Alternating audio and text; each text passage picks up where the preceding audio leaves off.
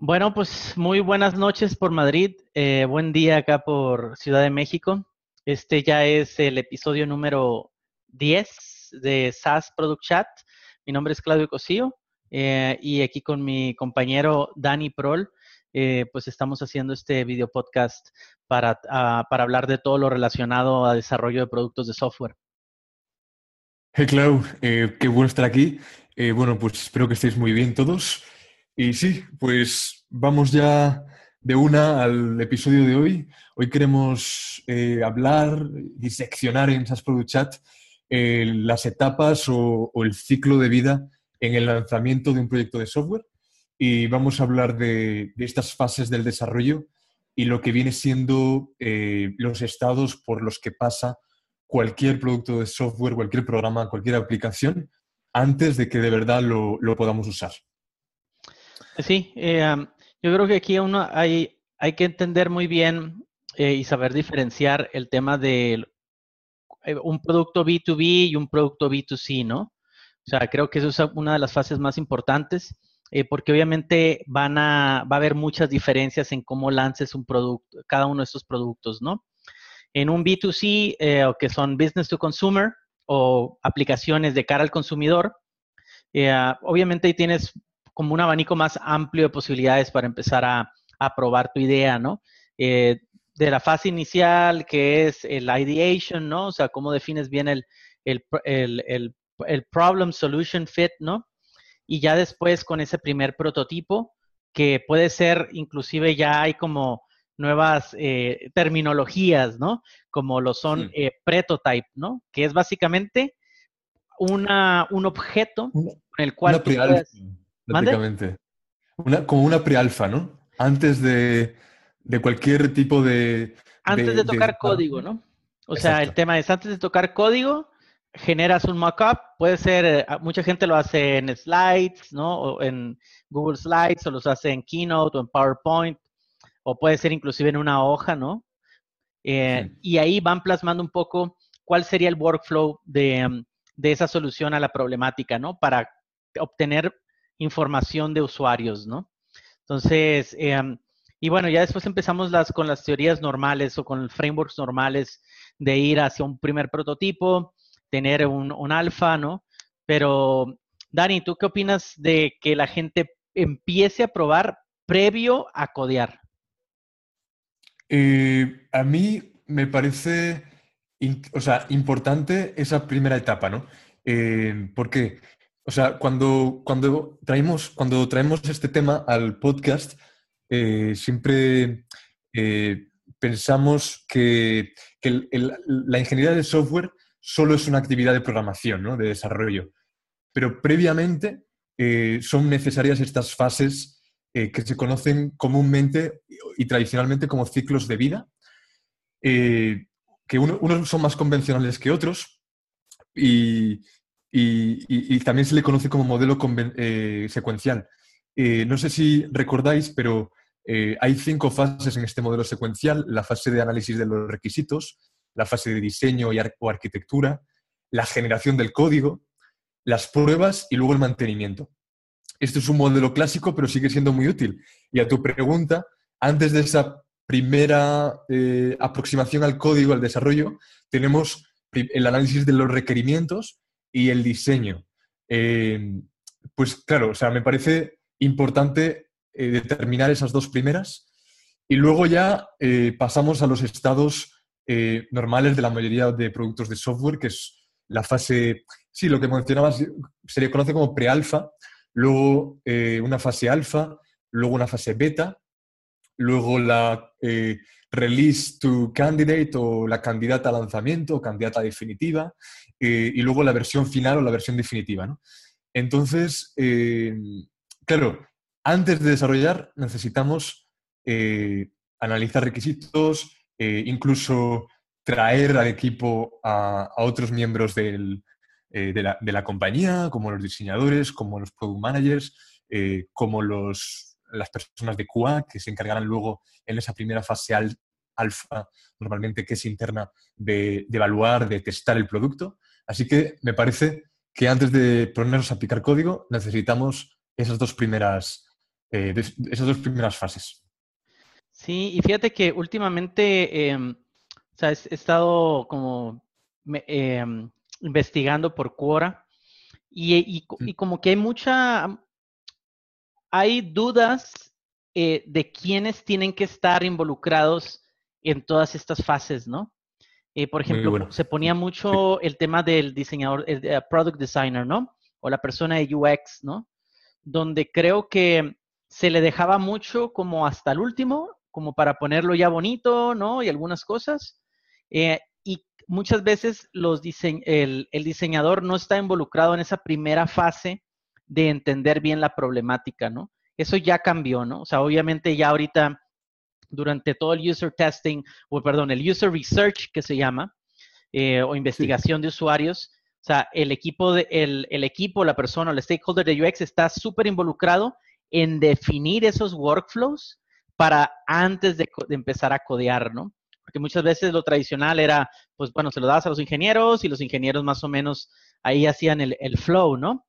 Eh, siempre cumpliendo con, con, los outputs que se pedían en cada, en cada stage, ¿no? de, para, del producto. Entonces creo que ahora ya la gente está como más concientizada de que tiene que tener esta figura del diseñador de producto, eh, que no muchas veces no tiene que ser el product owner o el product manager, eh, ya que ellos van a tener una vista muy fresca de qué es lo que los usuarios están acostumbrados a consumir a nivel de producto y cómo también esperan esos resultados también para empezar a moverlos, ¿no? Entonces creo que en, la etapa de, pre-alfa es importante eh, que esté como liderado por la persona de, diseño de, UX, ¿no? Porque esto va a dictaminar muy bien y va a dejar como muy claro entre todos, entre todo el equipo, qué es lo que, qué es lo que el usuario está esperando y sobre todo cómo poder llegar a ello, ¿no? O sea, ya con el feedback del product manager que va, tiene toda la, lógica de negocio, con los, mm. con los desarrolladores, que son quienes van a codear todo eso, y obviamente pues con el output eh, que, donde todos estén alineados a ello, ¿no? Antes de esa etapa de desarrollo, hay cuatro etapas, de hecho. Eh, es que antes comentaste lo, de, lo del problema a resolver y me ha venido a la cabeza esa etapa de definición. Eh, la etapa de definición del problema que vamos a resolver, las metas que tenemos en este proyecto, eh, las metas también de calidad, no solamente de negocio, sino de calidad del código, y eh, identificar de alguna manera las restricciones que se aplicarán a este proyecto, ¿no? Y, y, quiénes van a ser los administradores, porque luego tocaremos el tema de control de versiones, que es importante en las etapas también, pero, pero hay que determinar quiénes van a liderar esto, ¿no? Luego pasamos al análisis de requisitos que hemos mencionado. Eh, muy importante saber quién sabe qué, o sea, quién tiene las habilidades, quién tiene la experiencia para hacer X, eh, eh, trabajar en X funcionalidad. Y, luego, bueno, hay, veces que nos dejamos llevar por, por el deseo de los usuarios, o sea, por, por lo que el usuario quiera y, no, no, tenemos un plan, una visión completa de qué eh, realmente eh, podemos llegar a hacer de lo que nos piden los usuarios. Entonces, es importante en esta etapa para mí la, una etapa de retroalimentación, de comunicación entre el equipo. Eh, bueno, hay, muchos interesados en hacer muchas cosas de, lo que has dicho, ¿no? Un product manager o, un VP es el encargado de distribuir tareas. Y luego eh, tenemos parte de, describir eh, el producto final, ¿no? De una forma rigurosa. Eh, desde el comportamiento que va a tener ese producto hasta la interacción con, los usuarios. Y luego ya lo que has mencionado del Product Designer de y del UX Research, que ya toman posición aquí y hablan de, describir la arquitectura, de cómo funcionará el producto eh, de una forma un poco genérica, pero ya pensando en la implementación, en cómo implementar eso de cara a la siguiente etapa que ya la de desarrollo. Y si quieres, podemos ahora hablar de, de, las fases, o sea, de las fases actuales de, y, bueno, pues antes mencionamos las cinco fases más convencionales, pero esto ha evolucionado a lo que comentabas, ¿no? Empezamos primero con esa fase, alfa, eh, donde realmente mm, no hay un producto para nada definitivo. Eh, y bueno, si quieres incluso poner algún, algún ejemplo o, alguna, algún proceso que hayas tenido. Sí, y luego algo también que hay que tener mm, ah, como muy, que muchas veces se nos escapa, ¿no? Es cuáles son tus hipótesis, ¿no? A comprobar en cada una de estas fases, ¿no? La fase alfa es generalmente, ¿hay una necesidad? Sí o no.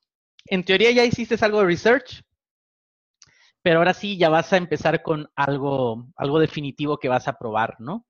Entonces, eh, en, la, en la fase prealfa o alfa, posiblemente no tengas algo ya hecho, ¿no? Sino vas a hacer ahí un mashup entre, no sé, un, un spreadsheet de Google, el correo electrónico, este, alguna receta de if, then, that, ¿no? Utilizar Zapier, o sea, hay un montón de herramientas ahorita que están disponibles donde tú puedes de cierta manera emular ese servicio, ese producto sin necesidad de codear nada, ¿no? Obviamente va a estar muy, muy, muy, eh, ¿cómo se llama? No va a estar, no va a estar bien definido, ¿no? O sea, vas a, vas a obtener datos, obviamente, de todos esos endpoints, pero uno de los ejemplos que se me, que se me viene a la mente es obviamente Product Hunt, ¿no? Que Product Hunt empezó eh, siendo una lista de correo, ¿no? O sea, inició así, o sea, lo que vemos ahorita que está en producthunt.com, eso inició con una lista de correo, ¿no? Y entonces eh, se fue llena, o sea, se fueron, se fueron registrando, se fueron registrando, fueron pidiendo cosas más para, para, para que diera aún mayor valor, que ya en sí el correo electrónico o esa lista de correo ya lo estaba dando, ¿no? Entonces, y ahí básicamente ellos comprobaron su hipótesis. A la gente le interesa enterarse de nuevos productos, sí, ¿no? O sea, ya fue sí. Mm. Y ya después ellos inclusive eh, lo podemos hablar, eh, poner ese mismo ejemplo para las siguientes etapas, pero Product Hunt inició sí. Su pre-alfa y alfa fue una lista de correo electrónico, ¿no? Hmm. Y Clau, esa fase alfa, eh, tú la desarrollarías, digamos, desarrollarla como concepto con gente externa de la empresa o con tu mismo equipo. Es decir, eh, por ejemplo, yo, yo he tenido la experiencia en esta empresa de desarrollar todo un sistema de reservas desde la entrada en la web hasta el, pago final. ¿no? Entonces, eh, en, lo, que, lo que hicimos fue básicamente todo el workflow de la reserva, detallarlo ahí y, hacer una especie de alfa con, la selección de fechas, con los botones de Book Now o, una request booking, una, petición de reserva. Entonces, todo ese flow lo hicimos internamente, pero ahí tú, o sea, eh, es mejor traer usuarios que no tengan, eh, que, no, que no sepan del producto y que no tengan contexto del negocio para, ver cómo reaccionan? ¿O es mejor hacerlo todo internamente? ¿O depende de tus recursos también? Mira, uno obviamente son los recursos a los que tienes eh, acceso, ¿no? Yo diría poder hacer un buena, una buena mezcla de, un 60-40, ¿no? O sea, 60% internos, porque sí necesitas esa agilidad y sí necesitas alguien que sepa, que conozca un poco las reglas del negocio, ¿no? Eh, de cara a los externos, siempre es bueno porque tú quieres ver dónde está ese aha moment para ellos, ¿no? Si es que lo tienes desarrollado o lo tienes previsto para esta etapa, ¿no? Posiblemente no. Posiblemente eh, ahorita lo único que quieras es validar que realmente estés resolviendo un problema. Entonces, eh, con un 60-40 eh, de, gente interna que te ayude, puede que te, que, lo, que te ayude a salir de esa fase. Si no, pues lo empiezas a invertir, ¿no? Haces 60% externo, 40% interno, ¿no? Em, ahí sí depende cómo, cómo estés trabajando. Por ejemplo, aquí de cara a B2B o business to business, sí eh, generalmente es casi eh, un 80-20 interno-externo, ¿no? Porque obviamente muy pocas personas eh, o muy pocos individuos ajenos a la organización se van a dar el tiempo para poder probar algo que es que puede, que puede tener unas reglas de negocio muy específicas, ¿no? y que ellos pueden, y, ellos no van a tener mucha claridad, ¿no? Y obviamente tienes temas de, de, de, propiedad intelectual o reglas de negocio que, es, que no quieres dar a conocer, ¿no? Entonces, em, para esta primera fase, eh, si es un B2B, yo diría un 80-20 y si es un B2C, yo diría un 60-40, ¿no? Y un proyecto open source subido, por ejemplo, a, GitHub, eh, que no tiene validación directamente de usuarios, sino que lo subes por primera vez y, y, bueno, o sea, todo el mundo puede contribuir, pero, o sea, ¿estamos en fase alfa o ya pasamos a fase beta donde el código está desarrollado? Pero es que no es un producto para nada completo aún. Tiene muchos huecos. y sobre todo cuando son open source, eh, creo que sí, o sea, respondiendo a tu pregunta, yo digo que ahí no hay alfa, ¿no? Generalmente cuando es un proyecto open source y ya lo liberas, o sea, pones el repo público, puedes hacer algunos test internos, pero realmente la gente cuando hace un proyecto open source pone a codear, deja un código base y lo que, o sea, tiene como esa urgencia por darlo a conocer, ¿no? Eh, obviamente va a tener algún feedback de, sus, de, sus, eh, de sus allegados, pero realmente la prueba de fuego es ponerlo público y que la gente lo empiece a utilizar, ¿no? Y empiece a darle feedback. Eh, para, para, esto, eh, obviamente son, digamos, no cumple con una, fase tradicional de lanzamiento de producto, ¿no? Porque aquí sí es un constante, eh, digamos, tienes que tener uh, una gestión del código. obviamente va a haber forks, obviamente va a haber un, o sea, tu código se va a esparcir, por todo el Internet, ¿no? Y tienes que estar como muy tranquilo con que, bueno, que de ahí puedan salir otros proyectos, ¿no? Y ya no, y ojo, y ya no es tu producto, ¿no? O sea, tendrá el código base, tendrás las referencias, tendrás este, eh, todo lo normal de, tener un, proyecto, ya sea GNU, este, open source o, eh, o Berkeley, eh, bueno, todos estos tipos de licencias que hay, pero eventualmente ya se, es un fork, es, es, tomó tu código y ahora es otra cosa, ¿no? Entonces, sí, siempre es un, es un reto, ¿no? Ok, y luego después de la fase alfa llega la, fase beta, ¿no? Eh, aquí, donde necesitamos claramente la ayuda de, usuarios para que la prueben.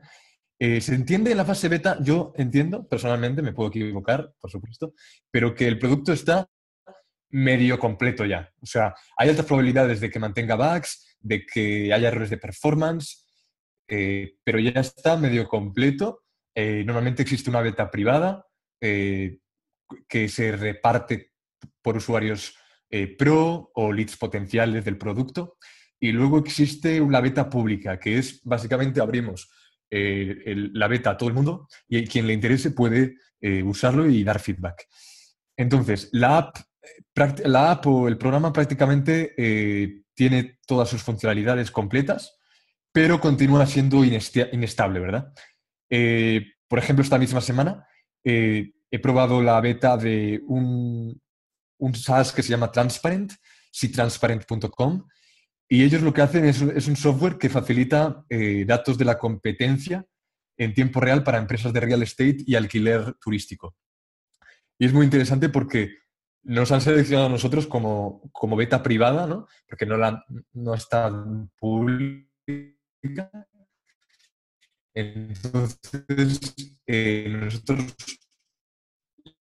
la estamos probando y mi función aquí básicamente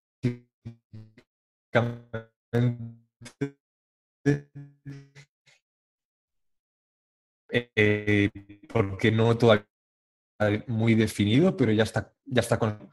Eh, es dar feedback y, eh, proponerme. terminamos de diplar, digamos, nuestra, nuestra función en la beta. Podemos hacer coloc. En este momento, en esta fase de beta, seguimos recibiendo feedback, pero no sé qué opinas aquí, Clau. Para mí el producto está muy avanzado, muy avanzado. Y, bueno, queda, evidentemente, hay muchos bugs, se puede caer, hay, pero ya tenemos algo que podemos decir incluso más de un mínimo, como un producto mínimo comprable, ¿no? ya tenemos algo.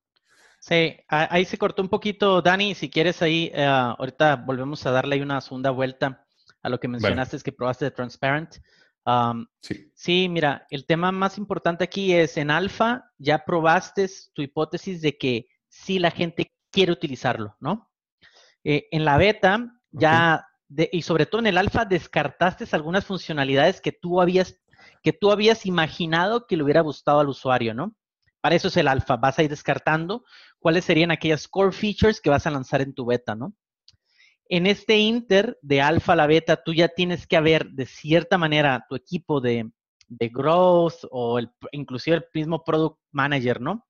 Él ya debería haber conseguido por lo menos unas 30, 40, 50 personas para hacer esa beta privada, ¿no? Donde van a empezar a utilizar estas funcionalidades core y entonces lo que vas a, lo que, lo que se va a empezar a probar es, a ver, de esas funcionalidades, cuáles funcionan, cuáles no, ¿vale? Para ir descartando. Y en este, en, en, en el beta, la hipótesis que tienes que comprobar es si realmente estás teniendo un impacto en el proceso del negocio, ¿no? O en el proceso del usuario, ¿no? Aquí es súper importante tener como eh, aquellos este, key metrics o, o, KPIs, ¿o no? o sea, Key Performance Indicators, donde tú veas que tu producto está teniendo un impacto en el día a día de tus clientes o tus usuarios, ¿sí? De esa manera tú vas a poder medir la, ¿cómo se, la deseabilidad que pueda tener ello, ¿no? Igual vas descartando hipótesis, ¿no? De algunas funcionalidades, eh, sobre todo de algunos outputs, ¿no? Si vas a generar algún tipo de reporte, ¿no? Tú empiezas ahora a platicar con ellos decir, oye, ¿qué te gustaría de ello, no? Mm. Pongo, pongo, el ejemplo, es que justo lo has traído y me viene genial aquí. Es básicamente eh, lo que comentaba de Transparent, es un software que facilita eh, datos de la competencia en tiempo real para empresas de real estate y alquiler turístico. Entonces, nosotros podemos basarnos en datos de la competencia, en, la tasa de reservas de la competencia o el precio medio del mercado en este momento y en base a eso podemos eh, cambiar nuestros precios, nuestra, nuestros, nuestro pricing a un precio mucho más competitivo. Eh, quizá lo teníamos algo alto, entonces podemos bajarlo.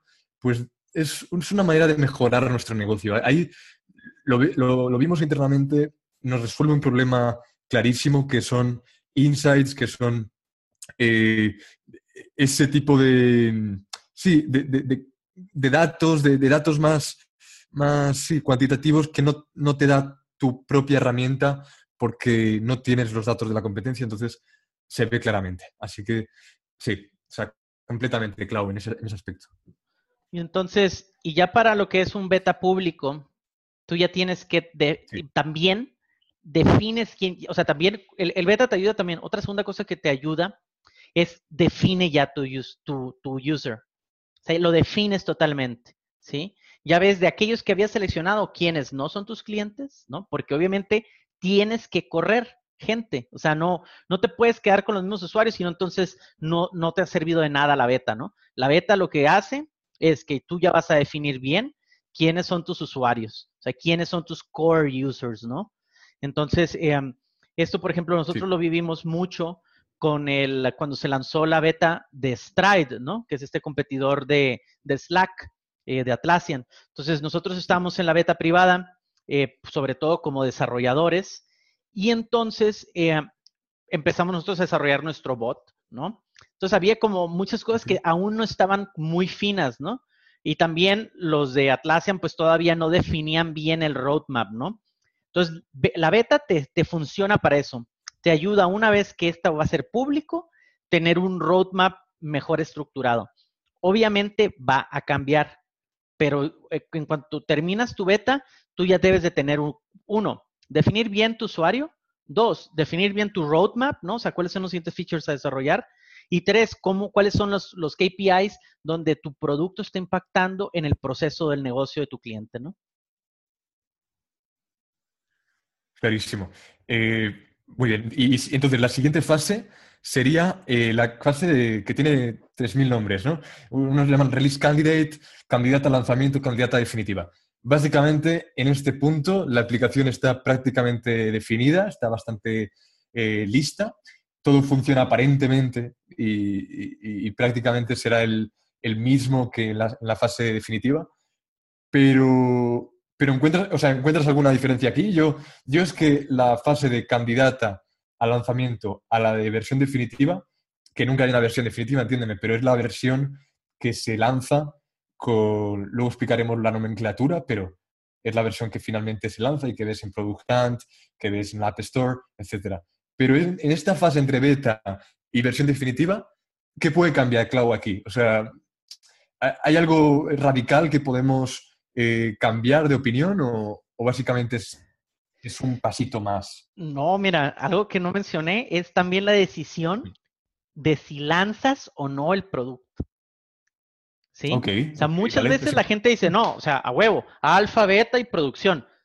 Eh, a ver, eh, creo que es importante poder dar un paso atrás y decir, no, o sea, este producto no debe ver la luz, o sea, y lo tienes que cortar ahí, ¿no? Entonces creo que muchas veces eso no se habla, o sea, la gente dice, oh, sí, eso es el, proceso normal, ¿no? O sea, por ejemplo, aquí en, en Nearsoft, eh, hemos vivido, eh, o sea, sí ha sido como muy tajante en ese sentido, ¿no? Donde vamos a desarrollar un producto, bueno, desarrollamos el alfa, desarrollamos el beta, probamos un poquito, y, y no, no necesariamente necesita ver la luz. O sea, no necesariamente eso hay que publicarlo. O sea, es, difícil, ¿no? Después de todo el trabajo, claro. O sea, créeme que a veces te, te, te, ganas unas buenas conversaciones ahí, ¿no? La tertulia se pone buena. Pero tienes que hacerlo, o sea, no, no, no, uh, o sea, sí, o sea, hazte, el favor de que no llegue el cliente y te diga que lo que estás ofreciéndole no lo va a usar o no has entendido lo que ellos necesitan. Vale, entonces entiendo que en esta fase tenemos que ver muy de cerca las dos anteriores y, lo que no esté detectado, pese a la urgencia de lanzar, tenemos que pararnos y contemplar la opción de no lanzar el producto, el producto al mercado o, a producción. O... Vale, vale, vale, vale. Entonces, entonces, a partir de aquí sí que ya tenemos decidido que lo vamos a lanzar la versión definitiva, ¿no? Eh, que también se, conoce como de disponibilidad general eh, o versión dorada, versión gold. Y, bueno, aquí, por ejemplo, hace poco salió la versión eh, de, me acuerdo de Buffer, que era la, de iOS, Buffer for iOS versión 5.0. Eh, es decir, o sea, un programa se inicia normalmente con su versión 1.0. cuando son menores a eso, 0.3, 0.6, etcétera, son versiones alfa o beta. Al menos es la nomenclatura más, más común. a partir del 1 indican ya eh, pequeños en las funcionalidades, eh, eh, corrección de errores, caracterización. Las mejoras suelen ser de, carácter menor, son pequeñas. pero bueno, ya te digo, es un producto que ya está muy definido, está previamente probado, hemos hablado con los usuarios, hemos detectado errores graves y ya bueno, pues estas versiones generalmente tienen un fin comercial, eh, incluso los nombres, me acuerdo de hace poco Firefox Quantum, ¿no? Un nombre súper comercial. Eh, y, sí, y, básicamente eh, ya atacamos el mercado con una versión definitiva. Sí, o sea, ahí sí es cuando le dan ahí, eh, le ponen los eh, apadrinamientos, ¿no? Ahí le ponen sus famosos nombres eh, de, los releases.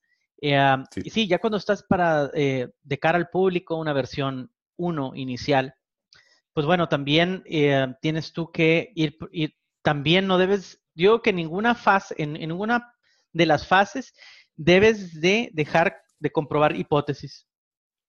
¿Sí? inclusive de, de, la primera versión, o sea, nuestra hipótesis es esta, ¿no? Y después ver cómo vas evolucionando y cómo van, de cierta manera, también cambiando tus hipótesis, ¿no? Obviamente, centrado en el usuario, ¿no? O sea, al final eh, e, es, el, es el norte que, debes de, que debe de tener el equipo de producto, ¿no? Es decir, ok, nosotros ahorita estamos con este core de usuarios, pero eventualmente nos queremos migrar a este core de usuarios, ¿no? O sea, no te puedes quedar hmm. con el mismo tipo de usuario porque tu producto entonces no va a crecer. O sea, no va a ser un negocio, ¿no? Eh, para proyectos open source, obviamente quieres tú ir, e, ir evolucionando en, los, en la gente que está contribuyendo a tu producto, ¿no? Ahí el cliente no es tanto el usuario final de ese, eh, de ese, eh, de ese código, sino son los contribuidores a ese código, ¿no? Entonces, y al final así tienes que ir evolucionando, tienes que ir generando tus hipótesis y en base a eso ir, eh, bueno, tener la flexibilidad para adaptarte a las necesidades cambiantes de la industria, ¿no? Que como sabemos, pues siempre, cada trimestre, ¿no? ahorita que acaba de pasar WWDC, ¿no? Como, como ahora, eh, ¿qué, es lo nuevo que, nos están empujando los cuatro jinetes de, de la industria, ¿no?